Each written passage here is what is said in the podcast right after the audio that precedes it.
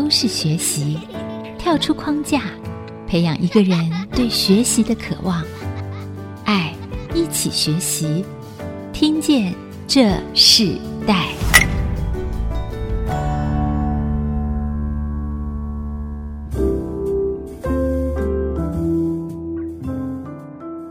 听众朋友，大家好，欢迎收听《听见这世代》，我是主持人郭兰玉。今天在《听见这世代》的话题里头，我们主要跟大家分享的世代学习关键字，我们谈到的是困境中里头的奋勇向上。针对这个课题哦，我们特别要跟大家分享一下，最近因为疫情的关系，我们在录音的时候，我们现在是用电话录音，所以声音品质可能会有一些差异，跟平常我们在录现场是不一样的，也请听众多多的包涵、哦。那因为今天我们刚刚谈到的。说我们在困境中里头的奋发向上，特别提到，因为从五月十九号发布了三级的警戒之后，很多的服务业，包含了餐饮业，就开始有一些不同的变化，甚至是禁止内用，有很多的餐厅也受到影响，他们的营业方式，有些人是停止了营业，有些人正在装修，那有些人呢，可能趁机整修了老店，还有一些发展出一个新的营业的模式啊。那我们甚至看到，他本来是很多的股东变成一个独资的状态，我们看见一切的。发发展好像在一切的变动中里头，我们也看见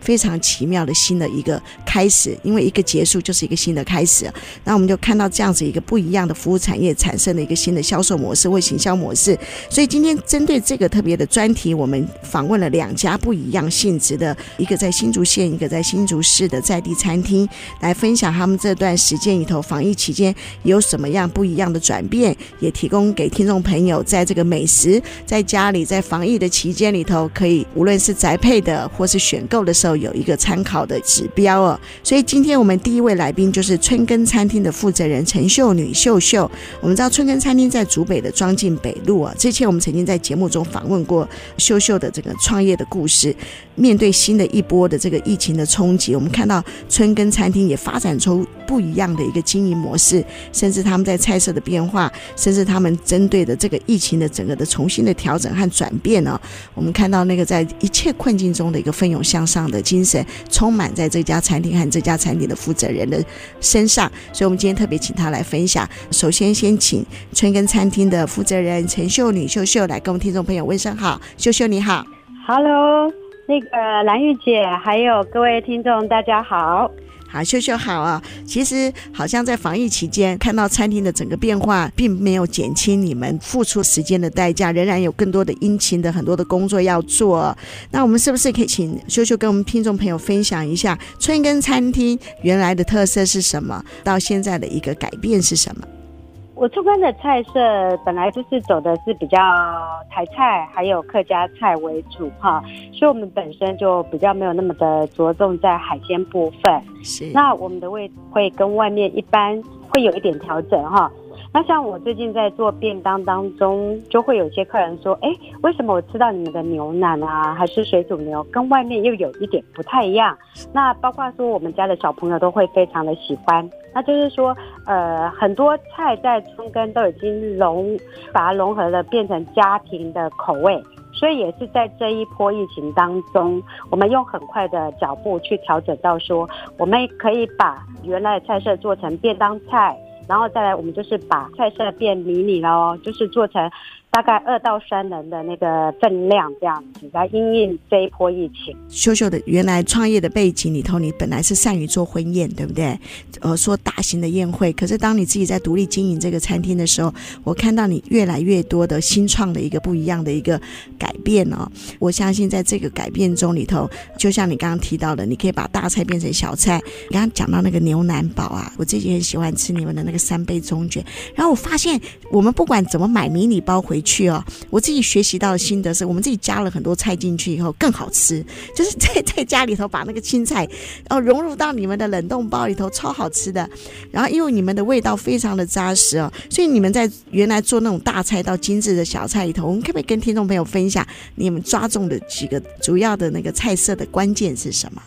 主要就是说，呃，可以哈回家自己很方便的去料理。比如说我自己本身也不太开火，哈，我是个不开火的人，那我就推出我们的水煮牛。那水煮牛它就是你可以把它加一个冬粉下去，就是一餐了。那也可以，像我自己本身很爱青菜跟菇类，所以水煮牛我自己会去加高丽菜啦，还有一些菇类，我就把它加下去，它就是一道菜。那控肉，这次疫情当中，我出乎我意料之外，我发现我的控肉便当卖得相当好，是对，这都是这一次收获。因为一般我们可能进到像这样子的一个婚宴的餐馆或是一个聚餐的餐馆里头，我们会觉得这样的菜色，一般我们是它一定要一个数量或是一个人数才能够享用。其实当你们开始做成一个可以冷冻包，甚至做成便当的时候，对很多人的帮助很大。不论是上班族或是家庭，都可以因为买你们的这个基础的菜色里头，回到家里就像你说的，可以加上冬粉，加上青菜，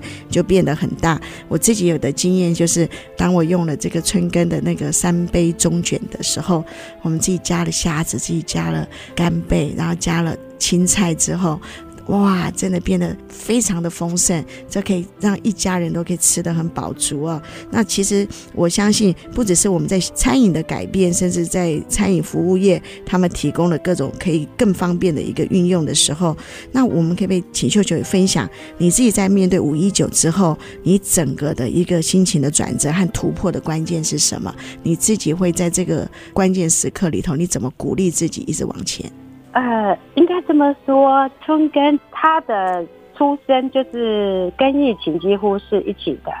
好，他在一百零八年十月，那疫情是在一百零九年的一月嘛，就等于是他是三个月的宝宝的时候，他就必须跟这个疫情共处哈。那在五月九号的时候，其实在整个餐饮，大家在。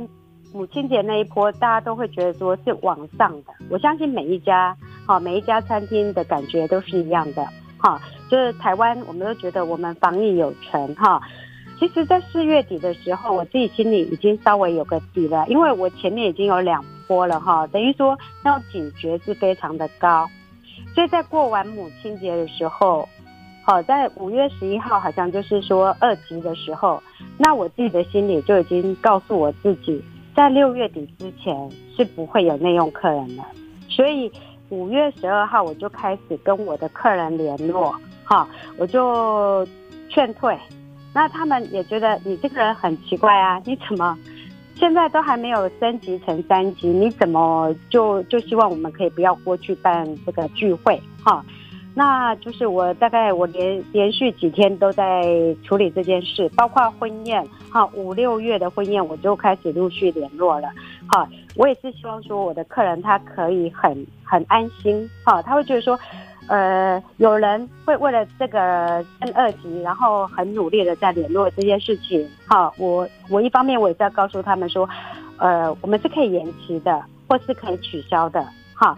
那到了十五号的时候，几乎我后面的客人也都都退了啦，自己心里就开始做一个要开始休假的打算了，所以我也就是五月十七号，我就直接哈内部我们就是五月十七号到五月二十八号，我们就是休十天。呀所以你先让员工和餐厅先休息，然后到呃十天之后，你们就开始再一次的推出一个新的经营方式。我们先休息一下，我们在下一段部分，我们要请春耕餐厅的负责人陈秀女，好，秀秀继续跟我们分享在疫情呃防疫期间，春耕做了哪些组合的改变，然后甚至在原来的这些你们餐厅的这个非常喜欢的这些老饕客，他们对于你们什么样的菜色不断的回购，甚至回购的原因是什么？然后你什怎么去维持一个有温度的餐厅这样子的一个品牌？我们稍后回来分享。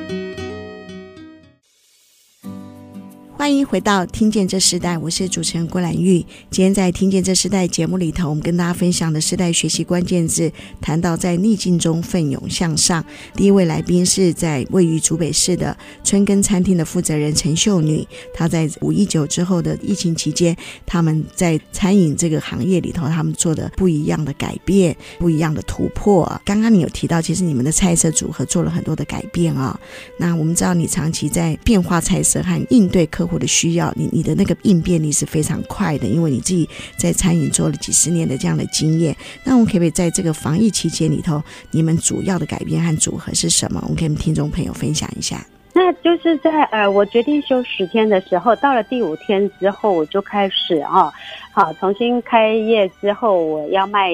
什么样的产品？那我开始思考哈，防疫的话，在家里好，那时候也是鼓励说，就是说自己吃个人的那个餐哈，所以我们就决定说推出我们的套餐，就是餐盒，又不想跟外面便当店一样了，所以我就还是希望说。推出我们春耕自己拿手的师傅拿手的菜色哈，所以就跟主厨讨论，所以我们推了五款，好推了五款的单人便当。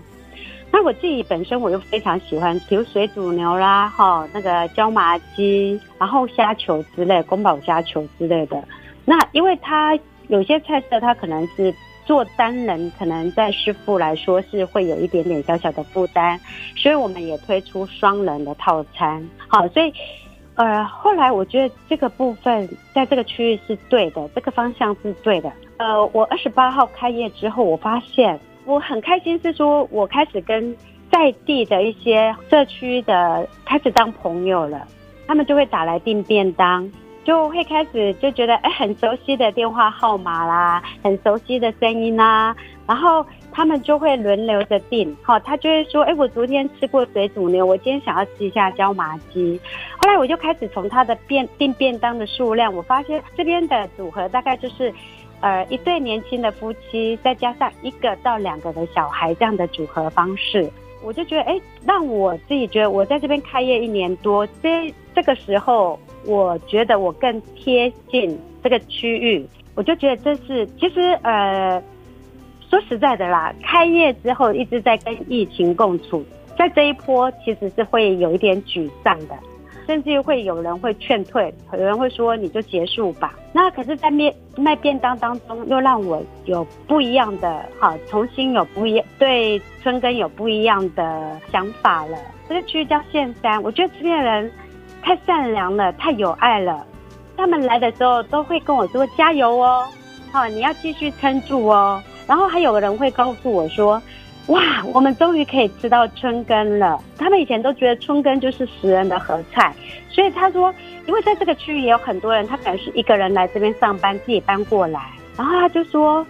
我终于，我终于可以吃到你们春耕了，然后真的好好吃哦。这当中我都觉得说非常的感动。呃，我刚开始的时候推出的哈单人的有三款，就是呃金鱼排、鸡腿饭，还有控肉饭哈。后来就是说，哎，开始客人他可能已经啊两次、三次、四次都已经都已经轮了好几班了。然后我就开始跟主厨讨论说，那我们再来推出一点新的。那主厨就说好，那我们来推出个宫廷排骨啊哈。然后 QQ 猪腿饭，后来我就觉得说，在这当中，我们已经好，我跟主厨我们的共识就是说，我们也没有去在乎成本这件事了。好，以前可能我们会觉得说，哎，一百二十元的便当我们可以吃什么？而在这次我我们就直接说，我们只要好让在地的那个一些就是跟我们已经是邻居都，我我后来就称他们邻居了啦。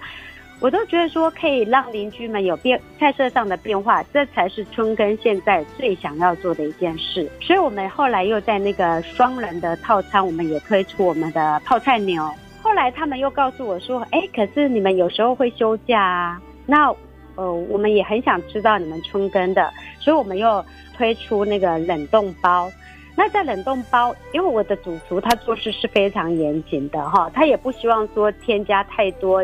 加工的调味啦，或者是说为了保存期限加长哈，所以变说他告诉我说，我们有些东西是不能卖的哈，我们要卖的就是说呃大概在冷冻可以十天，冷藏三天，然后它不加哈那些呃人工添剂。好，所以我们就是推出了水煮牛，还有控肉，然后再就是我们的绍兴鸡爪，这个是可以吃冷的，冷冷吃也很好吃。还有就是我们的小鱼干，最近都非常热卖。我们最近又推出我们的油鸡腿，这个也是解冻之后就可以直接吃的。这个就是我们暂时就是先推出这些，哈，就是说呃，在自己家里就可以，哈，就可以把它拿来料理的。好，有些客人也告诉我说，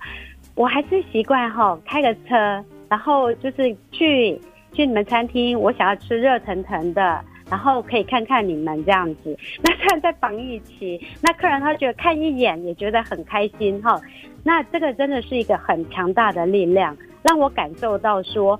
呃，春耕餐厅真的是好一个非常有温度的餐厅。是。好，包括客人他们也是都有温度的。呀。Yeah, 那通常老客人最喜欢回购率最强的菜色有哪些？水煮牛，水煮牛，水煮牛是回购率最强的，还有我们的控肉，控肉哈，控肉，还有我们的那个猪脚，猪脚，对，那还有我们的鸡爪，绍兴鸡爪，其实这些都是回购率相当高的。我又开始观察到说。客人他可能觉得吃便当吃了一段时间哈，他也希望说可以回到比平常的生活哈，比如说我们家有三个四个，我想要点菜，所以我后来我就推出一个轻松点，好，我觉得在疫情当中都好很紧绷哈，大家讨论的议题几乎都是在围绕着那个疫情嘛哈，所以我就觉得说，嗯，我们应该让自己在吃的时候可以觉得轻松点哈。所以我就把我们的菜色就缩小成那个迷你版的，好，就是大概二到三人的量，然后让小家庭可以就是点两三道菜。那我个人就是还是要推荐他们的三杯中卷，他们的牛腩煲，还有他们的茄子煲。哇，我真的是觉得很好吃。我可能就属于那个轻松点的那个人啊，而且他们可以做成冷冻包，真的你就放在冰箱里头，你你真的想吃的时候，一家人都可以吃。那我们在节目最后，我们想要请秀秀跟我们分享，就是你有什么可以鼓励我们听众朋友的？这就是你自己鼓励你自己，也鼓励听众朋友，在这段疫情期间，你最想说的一些分享的话语。我最想说的是说，以前我们常常觉得我们温暖了别人，哈，其实是别人来温暖了我们。在这一次当中，我真的有这种感受，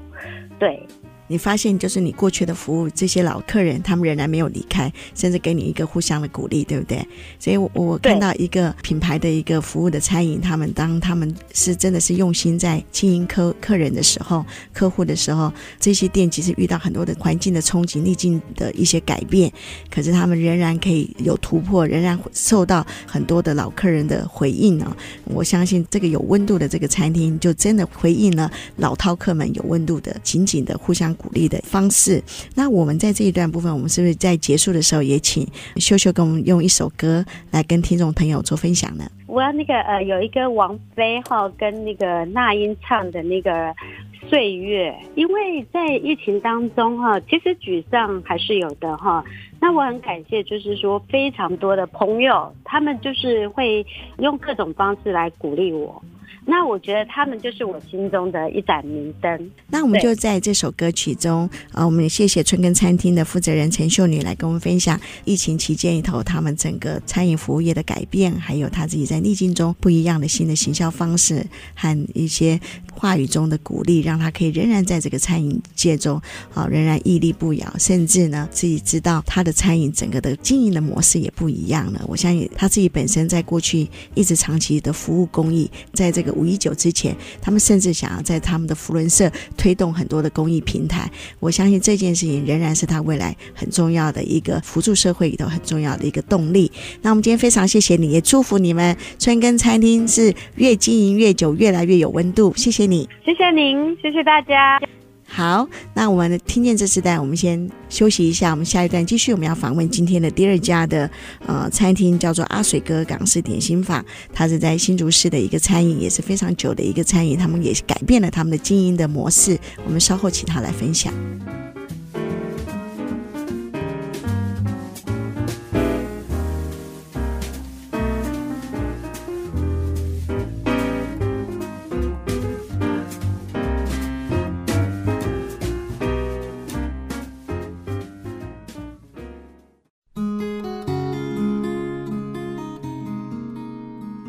欢迎回到《听见这世代》，我是主持人郭兰玉。今天在《听见这世代》里头，我们连续访问两位来宾哦。在上一段里头，我们访问了春耕餐厅的负责人陈秀女。那我们在这一段，我们要访问一个另外一个位居新竹市的一个点心坊，叫做阿水哥港式点心坊啊。今天的主题叫做在逆境中奋勇向上。那我们今天特别邀请到这个阿水哥的港式点心坊的老板娘李慧欣来到我们节目。其实阿水哥港式点心坊他们是一个刚开不久的餐饮的服务业，其实他这一对夫妻，他们在台湾整个的港式点心哈，她的丈夫是真正的一个港式点心师傅出身的，所做的港式点心非常的好吃。他们经历了非常多在这个时代里头不同的各个大大小小的不一样的面对环境的挑战，到现在他们夫妻他们现在独立做了一个很特别的一个点心坊，但是也是因为在疫情期间面对这个疫情，他们有什么样不一样的行销模式，甚至不一样的突破的销售的方式。等会我们要请慧心来跟我们分享，但我们是不是先请慧心来跟我们分享这个阿水哥港式点心坊哦？原本是就是很有名的一个港式餐厅，香月楼的老板和老板娘共同的店面嘛。那过去你们专门做这个港式的萝卜糕，是不是可以跟听众朋友分享一下你们的创业故事啊？各位听众朋友，大家好。首先，想先跟大家分享一下他的创业的过程哦。他其实。应该说，任职于港式点心的师傅已经有二十多年。那他刚开始啊，在港点厨艺是跟许多的港式的香港的师傅来学习的。那这个行业从台北在各大的饭店、餐厅这样子学习，那累积了多人的一个港点厨师的厨艺，然后再融合他自己在这多年来所学习的精华。然后才有这样子现在的港式点心，而且他来到新竹也十多年了。那至于像之前在香月楼服侍，跟大家服务这样子也有七八年的时间。当时他那个是属于餐厅的部分。那在大家的认知当中，应该知道说港式点心完全都是附属在。诶，港式的餐厅里面，他没有办法单独的一个呃，就是当成一个主食。他就曾经就有一个初衷，就希望说，让他的点心可以分享给更多更多的人来吃。透过他这样子评价的方式，让更多的人能够不用到香港去吃港式点心，就可以在台湾能够吃到到地的港式点心这样子。他创业的过程当中。其实有许许多多的一个艰辛，因为这是他第一次，也是在台湾也是很少有这样子的突破，用港式点心这样子出来单独的一个港式点心房，因为大部分都是在餐厅里面或者是在饭店里面的一个小部门的餐饮。当时他就希望是说用冷冻港点的方式，让客人吃了喜欢，然后在家里也可以用简单的烹饪能够。调配出可以在家里吃的港式点心，在家也能够吃到下午。刚刚慧心提到，我自己是非常喜欢吃这对夫妻他们所做的点心，因为我们知道，其实慧心的丈夫韦婷哦，他是台湾非常著名的这个港式点心的师傅，他的每一道点心都是自己亲手做的。有次我去拜访他们的时候，我甚至看见有人拿着那个松露这个材料跟他分享说：“你可不可以帮我们透过你的点心的这个技术，做成一个不一样的点心？”我看到说：“哇，原来他还帮很多人研发新的口味啊！”所以他在这个点心里头是非常的知名的。那你们自己过去在做大的餐厅，到你们现在做专攻这个港式点心，你整个的转变的最重要的原因是什么？最重要的原因是因为以往服务的客群是属于呃团体跟大家庭，因为大部分是以婚宴桌席为主。那相对的，它的港式点心的部分啊。就是服务一一般的一个小家庭比较居多，从大餐厅到小餐厅，其实最大的不一样是，我在这里可以服务到小家庭，甚至于可以服务到一些呃，必须有现在有好多的小家庭，还有才刚呃新婚的。呃，比如说年轻年轻族群的这些呃年轻人，他们比如说就是刚组一个家庭，那他们的另一半必须在家里这样子带小孩。但是我感谢大家，就是我刚好透过这样子的冷冻港点，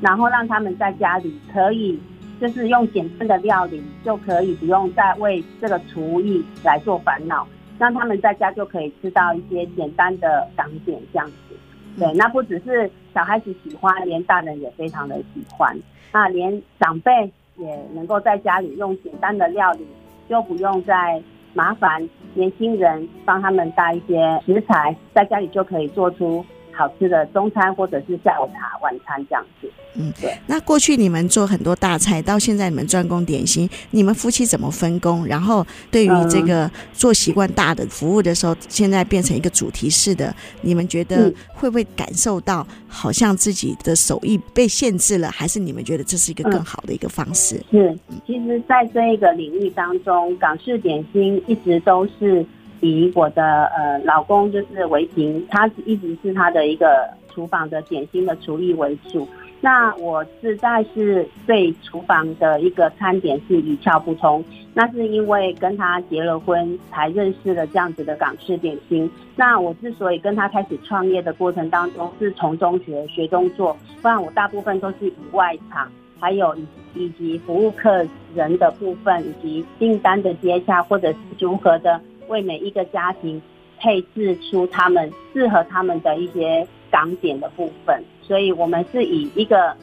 人家大部分都是以说男主外女主内，但是我们却是相反的，我是女主外男主内。因为真正的技术还是在丈夫的手上，对不对？对，因为我看到很多的，甚至有一些餐饮服务，他们没有港式点心，他们甚至都委托你们来做做代理，然后帮他们做 OEM。我看到你们的点心是很受欢迎，我自己啦，我自己就超爱吃他们萝卜糕哦。这我们每次我们一定就是整个家族都在订，非常的好吃。还有蒸排骨啊，也是非常好吃。其实好多好多不同的点心，我看到港式点心的变化是非常的丰富的。另外，我们是不是可以请慧心跟我们分享？就是说，刚刚提到说，从过去大菜性的这个客户，到聚餐型的客户，到现在都是很多的家庭，对不对？家庭的客户来到你们的这个店里头，跟你们做采购你们的点心嘛？那你们自己原本应该是说，在你们的现场原本是可以接待客人的，对不对？可是，在疫情期间的时候，你们改变的方式。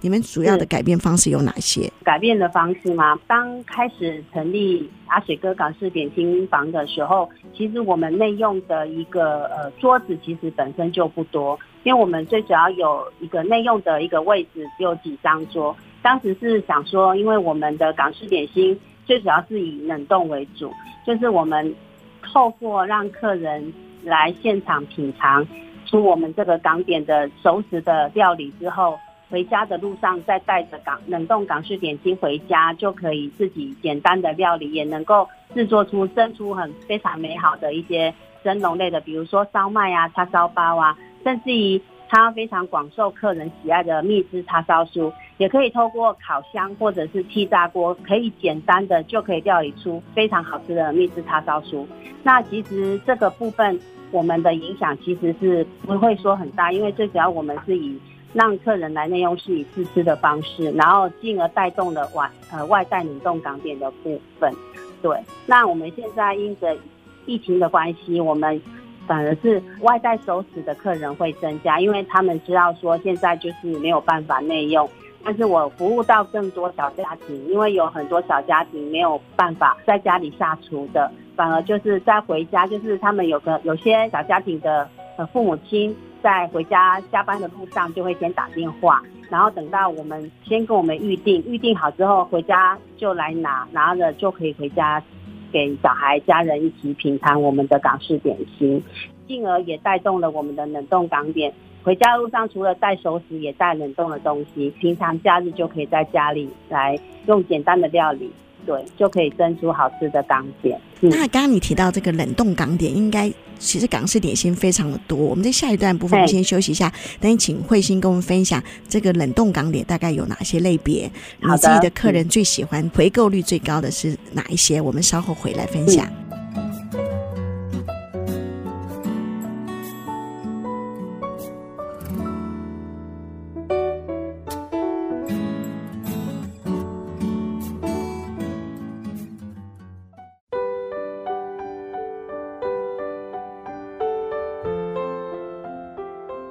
回到《听见这世代》，我是主持人郭兰玉。今天在《听见这世代》的节目里头，我们跟大家分享的世代学习关键字，我们谈到的是在逆境中奋勇向上。在《听见这世代》节目里头，访问了两家餐厅，一个在新竹市，一个在新竹县啊。那在这一段的部分，我们特别邀请到是位在新竹市的阿水哥港式点心坊的老板娘李慧欣来跟我们分享，在他们过去新竹很有名的香月楼餐饮里头，他们现在专攻港式点心哦，因为他自己的丈夫张维廷，他本身就是国内非常有名的港式点心的师傅。他们从去年开始创业到现在，专攻这个港式点心的时候，我们看到他反而他们这样子的一个主题性的餐厅，更合乎现在环境的发展，让他们在这个疫情期间并没有受到太大的影响。那这一段部分，我们要请慧心跟我们继续分享，就是说，呃，因为夫妻一起创业啊，常常会有一些不同的想法，你怎么跟你的丈夫在这个想法中磨合出一个个属于你们可以一起共同创业的一个方式呢？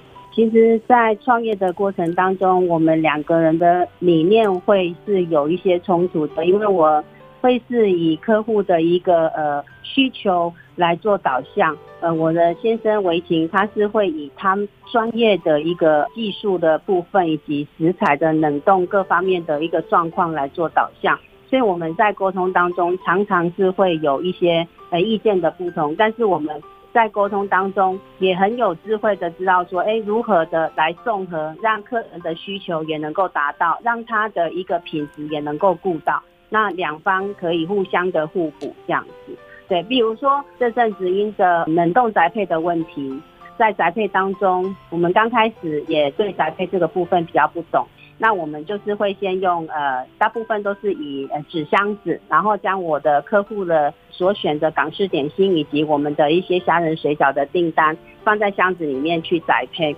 那后来呢，因为到了比较远的地方有外县市的嘛，那外县市的客户们没办法说马上的就是拿去冰冷冻，那就有一些会有一些品质上会有一些不一样，就是会有比较流失，就是他说解冻的部分。那客人就会跟我讲说，那我们是不是可以换成是用呃，可以有保冰，能够比较能够持久的这样子的一个容器可以来装？于是我就会跟呃我的先生维勤能够来沟通一下，说，哎，那我们是不是可以来选择，就是像现在冷冻宅配都需要用到的保丽龙这样子？那也因为这样子，我们还去跟厂商去量这样子的一个尺寸，那我们也因着是。很少有这样子的宅配，那宅配出去，客人就有跟我们这样子的反应。我们也想说，哎，要给客人更多的、更好的品质的服务，我们就需要再更升级。那我们两个彼此的一个沟通，哎，就可以沟通出，哎，我们现在可以再去寻找更好的一个服务方式，这样子。所以过去你们在餐饮服务到现在，你们需要接待的更多的就是外带的、宅配的，欸、呃，这样的客人，甚至全省性，欸、反而扩大了你们的那个领域嘛，哈。我我我知道做点心师傅的人哈，非常非常的对于他的品质是很在乎的。我记得我你刚刚讲到那个虾仁水饺，有次去买，然后呢，因为后来你的先生说，我觉得好像这次没有包的很好，都不收我的钱，然后我就想，哎，那他这样做生意能够赚钱吗？可是 我就看到他对那个生意品质非常非常的重视哦，所以难怪他做出来点心是这么好吃。那我们可不可以谈一下，因为港式点心非常多，尤其现在你们做冷冻宅配这些，我们可不可以大部分介绍一下听众朋友港式点心的这些认识大概的种类，然后最适合可以在家庭里头食用或外带的有哪些类别，好吗？像我们的一个呃。凤爪在港式点心来讲的话，来到港点的小吃店或者是餐餐厅，最常叫就是凤爪排骨烧麦。其实这几样的食材都是适合用电锅蒸，或者是用蒸炉下去蒸的。用电锅蒸其实就是非常的简单，只要外锅放水，然后就可以了。尤其像排骨这个部分哦，排骨还有蛮多客户非常的喜爱，是因为它是特别挑选过的，而且是比较高级的猪肉。甚至于它是有裁将骨头都是采取下来的，所以你们知道的素食排骨，它是一整块的肉，它是没有骨头的。那有喜爱凤爪的好朋友们，其实也非常多客户非常喜欢，因为他回去之后，哎，随时就可以拿从冷冻库拿出来，然后就可以放在电锅里面蒸，就可以吃到非常好吃的凤爪。那烧麦，我们现在有推出了港式烧麦跟松露烧麦。现在这两个烧麦也是大小朋友都非常喜爱的。我也曾经一个小家庭哦，就有呃妈妈来跟我分享说，一包一包有十五颗，他很快的不到两天，一包烧麦就吃光了。然后于是他们就因为刚好防疫期间，他就把这个烧麦放在家里，当肚子饿的时候就可以放在电锅里来蒸，然后就可以吃到好吃的烧麦这样子。那除了这些之外，我们其实还有糯米鸡啊、荷叶糯米鸡、豪黄叉烧包，这些都是很简单的料理，甚至于。非常广受港式点心的老饕们喜欢的萝卜糕，还有香酥鱼煎饼、韭菜饼、芋头糕这一类东西都是非常适合，只要嗯用平底锅来煎就行了。甚至于我们的韭菜饼、鱼煎饼跟芋头糕这个部分，它是可以放冷冻的，需要的时候再拿下来配冰，然后再煎就可以吃。那萝卜糕的部分，因为它保存期限是比较有限的。是常常客人就是，诶一次会购买一两条，然后吃完再回来回购这样。对，那至于我们除了说，呃有简单的用电锅或者是平底锅来料理之外，我们其实还有非常广受客户喜爱的一些沙类的食材，比如说鲜虾虎皮卷啊、春卷啊、马蹄条、银丝卷、沙拉虾，还有芝麻球这一类的东西，其实都是可以用气炸锅或者是用油下去炸。甚至于我们现在，因为老板他的手艺最早最早享受客户喜爱，就是因为蜜汁叉烧酥，它可以烤出七十二层的这样子的一个皮是不一样的，甚至它烤出来是一层一层的，甚至于它的肉都是跟外面的叉烧酥是不同的。蜜汁叉烧酥它可以用烤箱或者是气炸锅，所以我们很多客人喜爱吃我们的蜜汁叉烧酥。现在有好多人。客人他就是买冷冻的回去自己炸。听起来都好好吃哦，而且我发现你们的点心现在好像很符合现在大家常常家庭最用的气炸锅哈。